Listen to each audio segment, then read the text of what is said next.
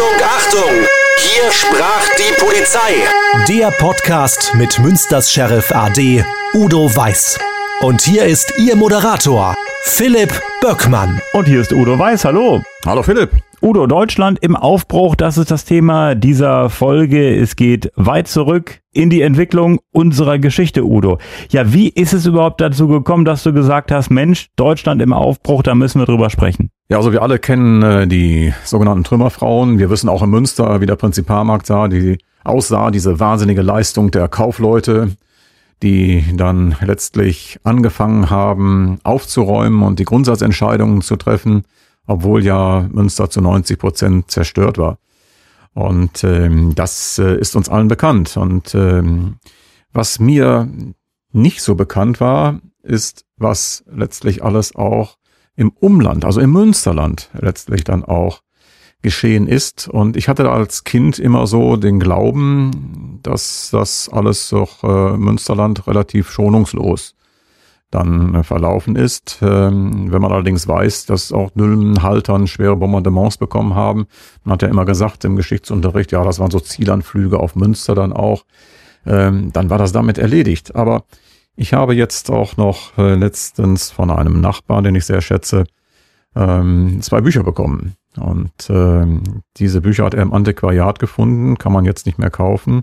Deutschland im Aufbruch und äh, die haben bei mir nochmal so einige Dimensionen deutlich gemacht und ganz anders dargestellt, wie ich sie bislang wahrgenommen habe. Hm, aber du sagst es, also äh, Zerstörung von Münster, äh, klar, äh, aber äh, Umland, da hat man wenig gehört, äh, auch so im Schulunterricht, wenn ich mich daran erinnere. Genau. Und da hört man allgemein wenig von, aber auch stark betroffen. Ja, hm. und äh, auf der anderen Seite auch äh, verständlich, denn äh, wenn man an die damaligen ersten Raketen, so nenne ich sie jetzt mal, ich äh, will bewusst äh, einen Begriff vermeiden, den die Nazis gebraucht haben, also die V1 und die V2, denkt, dann war das für mich immer damit verbunden, dass äh, die oben in Usedom zum Beispiel waren und ich habe in London auch mir dann im Imperial War Museum die Dinge näher angesehen. Und äh, jetzt ist mir deutlich geworden, dass äh, die V1 und V2 auch hier im Münsterland stationiert waren. Und zwar im Bereich Aarhus, im Bereich Heeg. Ich habe meine Schwiegermutter mal gefragt, äh, die sagte, ja natürlich, die standen bei uns da hinten immer rum. Und das waren mobile Rampen, die wurden dann auch immer verlegt.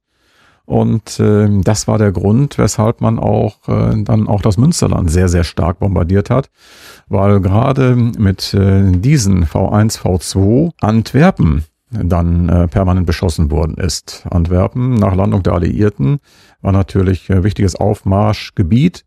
Und äh, dann äh, hat man äh, bewusst daher Antwerpen mit dem großen Hafen äh, ständig beschossen. Die Alliierten ihrerseits wiederum äh, haben versucht, auch diese Abschussrampen zu finden, die sehr gut getarnt waren in Wäldern und die dann auch äh, immer verlagert wurden und haben sie in der Regel nicht gefunden. Und äh, insofern äh, wurde dann immer bombardiert, wo man das versucht hat, äh, dann irgendwie herauszufinden, ob da nicht doch eine Abschussrampe ist oder dergleichen, aber auch nicht zielgenau bombardiert. Und dadurch ist natürlich auch sehr, sehr viel im Umland, im Münsterland, auch in den kleinen Dörfern gezielt zerstört worden. Das war mir in diesem Umfang so absolut nicht bewusst. Diese Zeit des Wiederaufbaus nach dem Zweiten Weltkrieg, äh, da ging es ja auch darum, eine funktionierende Polizei aufzubauen. Ja, das äh, war ganz wesentlich und auch das muss man äh, sagen, das kannte ich schon aus anderen Berichten. Ähm, aber hm, nach dem Ende des Krieges war der Krieg für viele, auch Zivilisten, hier noch nicht zu Ende. Weil man muss sich vorstellen, dass gerade in unseren Bereichen auch äh, Tausende von Kriegsgefangenen, von Zwangsarbeitern interniert waren und äh, die wurden jetzt freigelassen. Und das fing schon damit an, als ähm, der Montgomery hatte da einmal gesagt, das Münsterland ist wie eine Ebene, da marschieren wir schnell durch, wir halten uns nicht auf mit irgendwelchen kleinen Scharmützeln, sondern wir gehen weiter voran. Und äh, dann war natürlich auch die ähm, alliierten Einheiten schnell durch und äh, auch in den späteren Besatzungszonen war das so. Und äh, dann waren natürlich alle diese Zwangsarbeiter, äh, die Kriegsgefangenen, ähm, die waren auf freiem Fuß und äh, konnten das machen, was sie machen wollten. Und da war natürlich sehr viel Hass, da war sehr viel Groll. Da war es natürlich auch so, dass man auch äh, sehr viel wiederholen wollte von dem, was man ihnen an persönlichem Gut und sei es auch an Lebensqualität weggenommen hat. Und ähm, die wollten natürlich dann auf der einen Seite Beute machen, auf der anderen Seite zurück und auf der anderen Seite sich ausleben.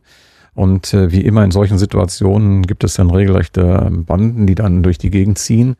Und da ist mancher Bauernhof äh, überfallen worden. Also die Bauern haben dort während dieser Zeit eine wirklich gefahrenvolle Situation gehabt. Und äh, die wurden ausgeraubt, äh, Frauen wurden vergewaltigt und Bauern, die sich äh, dem entgegengestellt haben oder auch einfach, äh, weil man ein Exempel statuieren wollten, wurden einfach erschossen. Und äh, das waren ganz, ganz unruhige Zeiten. Und das Problem in dem Bereich war halt eben, dass zu diesem Zeitpunkt keine Ordnungsmacht da war. Da sieht man, wie wichtig eine gut funktionierende Polizei überhaupt ist. Und äh, das muss schlimm gewesen sein für diese Menschen. Denn wenn du da bist und ähm, Bauern, Landwirte sind ja friedliebende Menschen, die eine ganz andere Ausrichtung dann letztlich haben. Und die sind ja auch nicht darauf eingestellt, wenn plötzlich 10, 20 äh, ja, wie immer man diese Menschen, die jetzt natürlich auch versuchen, ihr altes Recht wieder gut zu machen, mit Groll und Zorn so einen Bauernhof einfallen, die erstmal alles wegrauben und da hast du ja keine Chance. Und da kannst du nicht wie heute mal eben im Telefon anrufen. Handys gab's nicht, Telefonverbindung war nicht existent. Und selbst wenn du es gehabt hättest, wen wolltest du anrufen? Eine Polizei, wie soll die kommen? Eine Polizei muss erstmal aufgebaut werden. Und äh, die Frage ist, wie sollen die kommen? Wie sollen die ausgerüstet werden? Und der Aufbau äh, einer funktionierenden Polizei, so einen Aufbau stelle ich mir in der Zeit relativ schwierig vor, weil ich sag mal so, du musst ja schon aufpassen, dass da äh, keiner äh, arbeitet, der irgendwelche bösen Sachen gemacht hat. Ja, auf jeden Fall. Also ich weiß noch, dass es immer diese sogenannten Entnazifizierungsprogramme gab. Mhm. Die gingen bis äh, in die Ende der 50er Jahre hinein, äh, so dass dann immer im Nachhinein noch etwas bekannt wurde auch von äh, Polizeibeamten, die schon im Dienst waren dann und äh, dann aber wieder aus dem Dienst herausgenommen worden sind. Also das hat man, denke ich, schon soweit gut aufgearbeitet. Aber natürlich ist es äh, letztlich so, dass äh, man erstmal überhaupt ja diese Organisation schaffen muss. Und für diese Organisation brauchst du natürlich erstmal Menschen. Und äh, das haben die Engländer, glaube ich, äh, sehr gut gemacht, äh, haben das auch versucht, sehr schnell hinzubekommen.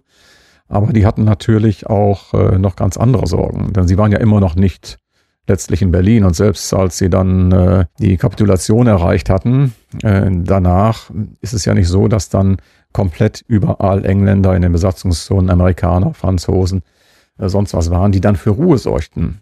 Da war einfach nichts. Und äh, ich kann mich daran erinnern, dass mir ein älterer Kollege, das war der Kollege May, der äh, wohnte in Hiltrup, Münster Hiltrup, der damals auch dort Dienst gemacht, der erzählte mir das einmal, äh, was das für eine Situation war. Und äh, das muss man sich vorstellen. Sie hatten einen alten Horch, äh, alte Fahrzeug, noch aus Kriegsbeständen, als äh, Einsatzfahrzeug. Sie hatten für den alten Horch aber kein Benzin. Und jetzt musste man erstmal sehen, dass man selbst Benzin bekommt.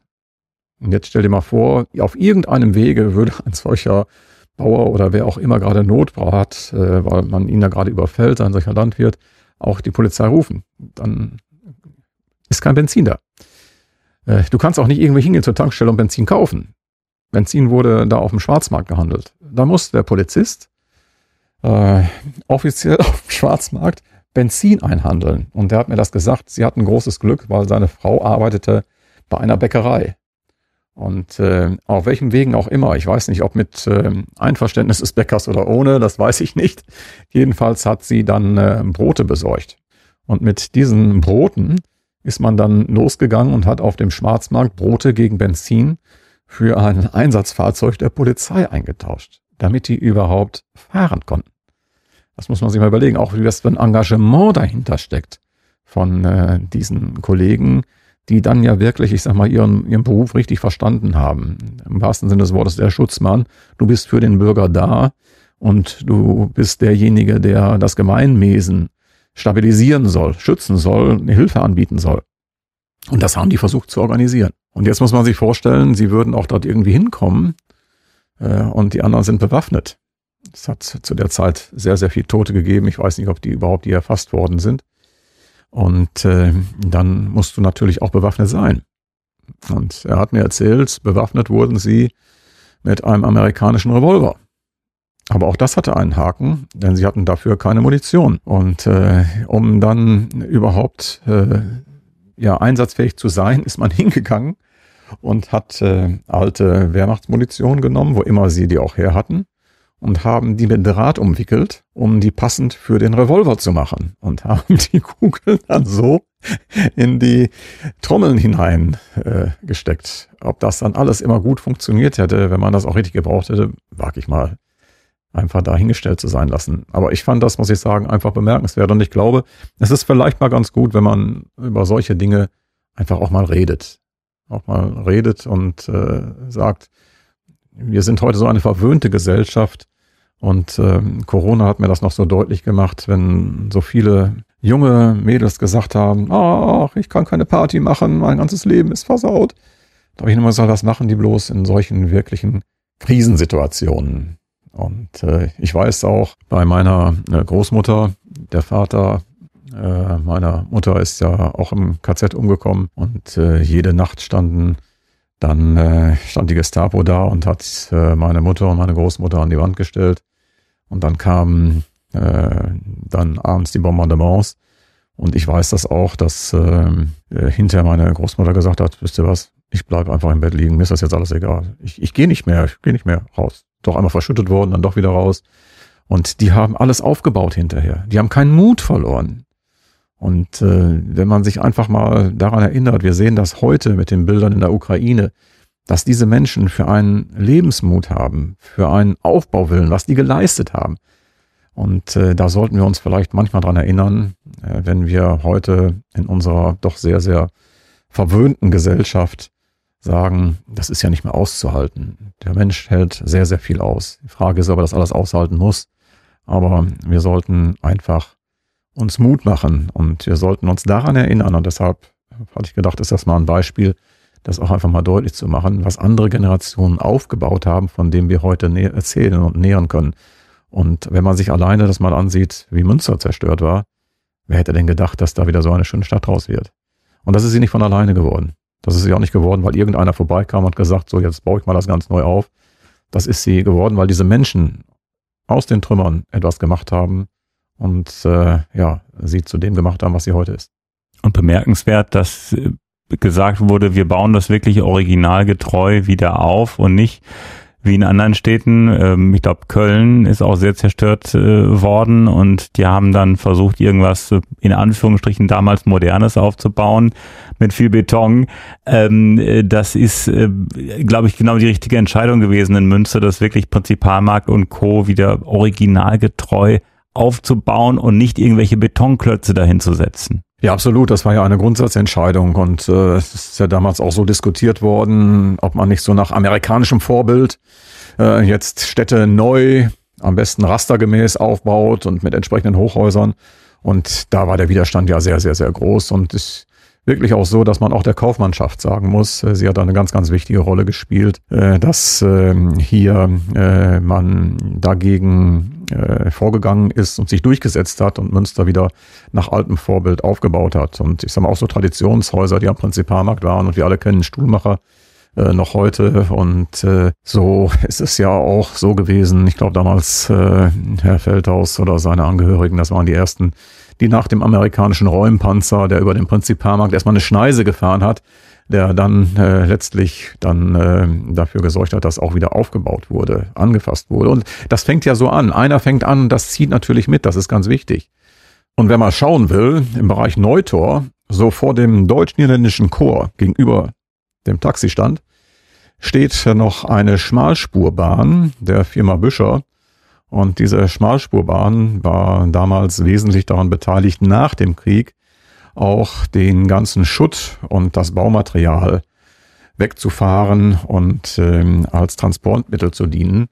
Ähm, geht auch so ein bisschen verloren, aber ist dann nochmal eine schöne Erinnerung auch an die Zeit und an sich schön, dass dieses dieses äh, ein Denkmal letztlich des Wiederaufbaus zu der damaligen Zeit dann auch war. Und in Sachen Polizei, wenn ich das bei dir so raushöre, da war wirklich Kreativität gefragt. Ja, es musste ja alles komplett neu aufgebaut werden und die Strukturen mussten neu aufgebaut werden. Äh, der Personalstamm musste neu aufgebaut werden und das war ja ähnlich auch wie bei der Zusammenführung nach 1989 auch mit der DDR und äh, der Polizei, die durch Stasi dann auch letztlich infiltriert war. Und äh, ähnlich war es dann auch hier. Es äh, musste alles, äh, wie man so sagte, entnazifiziert werden. Du brauchtest natürlich aber auch Führungskräfte und äh, auch die mussten natürlich äh, dann entsprechend äh, dann in dem Bereich eingesetzt werden. Die hatten natürlich zu dem Zeitpunkt äh, noch nicht diese Qualifikation im Sinne von Menschenführung, wie wir das heute haben und zu Recht erwarten. Aber ich denke, das ist auch nicht so schlimm, weil auch die Menschen zu dem Zeitpunkt auch nicht so einen demokratischen Anspruch an Führung hatten. Das ist dann sehr schnell gewachsen und äh, bei uns in der Polizei, muss ich sagen, einfach äh, vorbildlich mit einer unheimlichen Dynamik. Die habe ich 71 dann äh, gespürt, sowohl was die Ausrüstung, was den Umgang betrifft. Und da sind ganz maßgeblich so Namen wie Dietl und Ginzel, die die Polizei zu dem Zeitpunkt äh, geprägt haben. Äh, mit ähm, neuen Werten und da ist sehr viel gelungen. Und heute ist die Polizei ja ein demokratischer, werteorientierter ähm, Verband, der ja seinesgleichen sucht und längst nicht so, ich sag mal, militärisch, wie man das immer vermutet, nur weil man eine Uniform trägt. Also ich kenne andere Bereiche, die sich zivil schimpfen, aber bei denen viel strenger und ähm, militärischer die Hierarchie gelebt wird, wie im Bereich der Polizei. Aber ich kann mir schon vorstellen, dass nach 1945 viele Bürgerinnen und Bürger erstmal skeptisch waren gegenüber der in Anführungsstrichen neuen Polizei, wer da so in Uniform hier ankommt. Ähm, man musste Vertrauen erstmal gewinnen. Ja, absolut. Äh, das, das hat seine Zeit gedauert dann auch. Und je nachdem, was diese Menschen auch äh, erlebt haben und ähm, mit wem sie zusammen waren. Man darf aber auch äh, nicht verkennen, da gibt es auch einige ganz interessante Bücher, wo es zum Beispiel einzelne Polizeibeamte gibt, äh, die sich dem widersetzt haben, die zum Beispiel äh, Maßnahmen nicht umgesetzt haben, die Bürger gewarnt haben. Und, äh, also in der Zeit des Zweiten Weltkriegs. In der dann. Zeit des Zweiten ja. Weltkriegs, also die sehr, sehr äh, vernünftig und äh, moderat äh, dort das Ganze gehandhabt haben. Und die haben natürlich von vornherein immer auch ein breites Ansehen gehabt. Es ist äh, ja schon ein schwieriges Thema, aber ein Thema, über das wir unbedingt mal reden müssen, ne? Ja, ich denke auch. Also für mich war überraschend, wie gesagt, auch die Tatsache, dass gerade im Münsterland, das ich immer als doch befriedet erachtet hatte, äh, auch die ganzen V1, V2 standen und äh, deshalb auch im Münsterland ganz massiv auch bombardiert wurde und äh, dass hinterher äh, dann insbesondere die Landwirte die Landbevölkerung unter diesen marodierenden Banden wirklich gelitten hat und sehr viele dann auch getötet wurden. Und Udo, wenn ich äh, das jetzt so bei dir gehört habe, da kann man ja wirklich froh sein, äh, im Hier und Jetzt äh, zu leben in Deutschland und es fällt einem immer wieder auf, wir betrachten viele Sachen als selbstverständlich, als gegeben in unserem Wohlstand, die eigentlich gar nicht so selbstverständlich sind.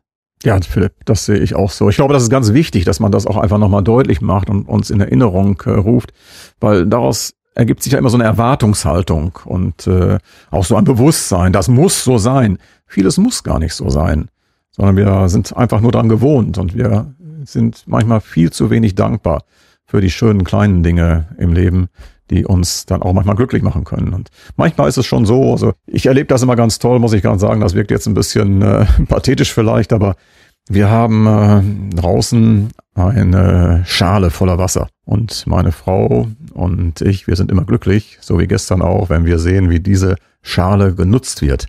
Da kommen nämlich regelmäßig die Amseln, da kommen das Rotkehlchen und die Meisen und auch das Eichhörnchen und äh, die baden da drin. Und äh, wenn man dann sieht, dass wir so etwas auch genießen können, denke jetzt gerade an die Konflikte in der Ukraine, wo wir momentan doch, muss man sagen, hier Ruhe haben. Wir haben unsere Sorgen, gar keine Frage. Aber was das Thema Sicherheit betrifft, geht es uns hier derzeit noch gut und wir sollten, ich sag mal, den Moment letztlich dann auch genießen und auch wieder ein Stück Zufriedenheit äh, bei uns walten lassen und uns die schönen Dinge im Leben ansehen. Und eine Sache, die man auch so als selbstverständlich äh, ansieht, ist ja die Demokratie in Deutschland. Da schimpft der ein oder andere über die Politik.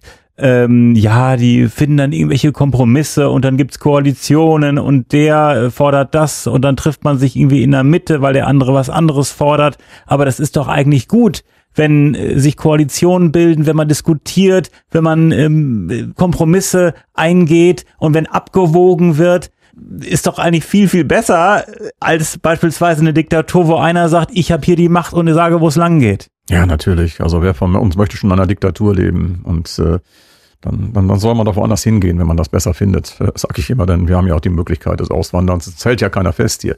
Und äh, von daher sollten wir auch äh, diese Demokratie in unserem Bereich schützen und äh, aufpassen, dass äh, sie nicht äh, unterwandert wird von demokratiefeindlichen äh, Organisationen und Subjekten. Ich denke, das ist ganz, ganz wichtig jetzt auch. Und äh, von daher ist es auch gut, dass wir ähm, Organisationen wie den Verfassungsschutz haben, die hier auch schon ein Auge drauf werfen und entsprechende Warnhinweise dann letztlich auch geben.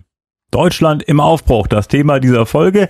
Udo, kleiner Geschichtsunterricht heute in dieser Folge. Ja, sollte es nicht sein, aber es war einfach doch mal wichtig, ja. einfach auch nochmal ja. so ein bisschen Aufbruchstimmung daran zu erinnern ja. und zu gucken, was haben die anderen gemacht. Und mich hat auch einfach der Kollege nochmal erinnert, bei dem die Frau vom Bäcker das Brot besorgen musste, damit der Streifenwagen ein altes Kriegsfahrzeug unfassbar, Benzin bekommt. Unfassbar, unfassbar. Udo, wir freuen uns über Feedback, ne? Absolut. Also wer äh, Fragen, Wünsche, Anregungen hat, einfach äh, schicken an podcast.hiersprachdiepolizei.de. Wir freuen uns außerdem über Bewertungen. Also bewerten Sie gerne diesen Podcast bei Apple Podcasts beispielsweise oder auch bei Spotify. Und äh, Udo, gibt's noch was zu sagen? Auf jeden Fall. An alle unsere Hörer, bleiben Sie auf der Hut, passen Sie auf sich auf und genießen Sie das Leben mit all dem, was ja sich Ihnen bietet. Oder bis zum nächsten Mal. Bis zum nächsten Mal.